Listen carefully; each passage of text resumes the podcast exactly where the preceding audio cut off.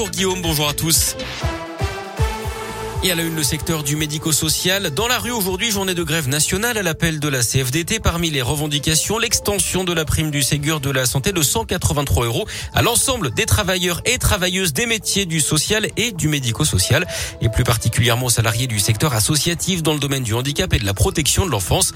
Un rassemblement a lieu à 13h devant la préfecture de région rue Servian à Lyon. Près de chez nous, 650 foyers toujours privés d'électricité dans l'un hier soir après les chutes de neige de la veille. Jusqu'à 3000 clients ont été impactés. Les équipes techniques ont, eu du mal à accéder à certaines zones à cause justement de la neige sur les routes.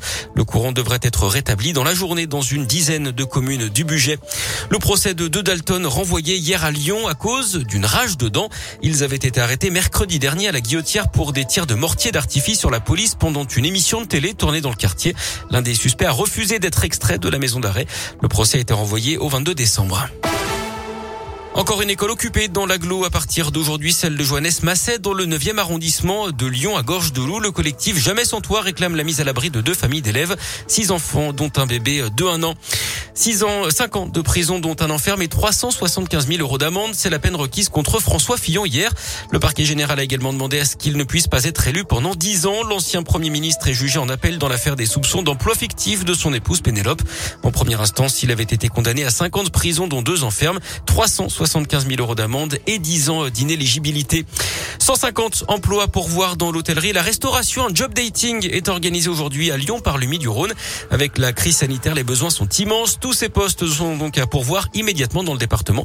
Toutes les candidatures sont acceptées. Plus d'infos sur l'application Radioscoop et sur radioscoop.com.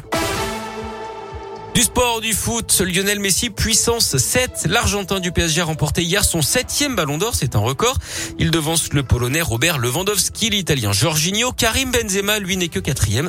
Chez les filles, c'est l'Espagnol Putellas qui a été sacré. Le tirage au sort des 32e de finale de la Coupe de France et un derby pour la Duchère. Les joueurs du 9e arrondissement de Lyon qui évoluent en National 2 accueilleront l'AS Saint-Etienne à Balmont. L'OL de son côté rencontrera le Paris FC, équipe de Ligue 2.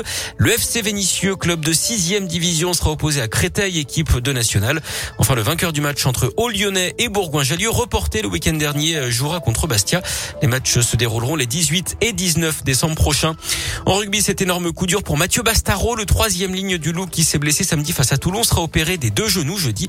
Il a passé une IRM qui confirme une rupture de tendon sur les deux genoux. Son contrat prend fin en juin avec le club lyonnais.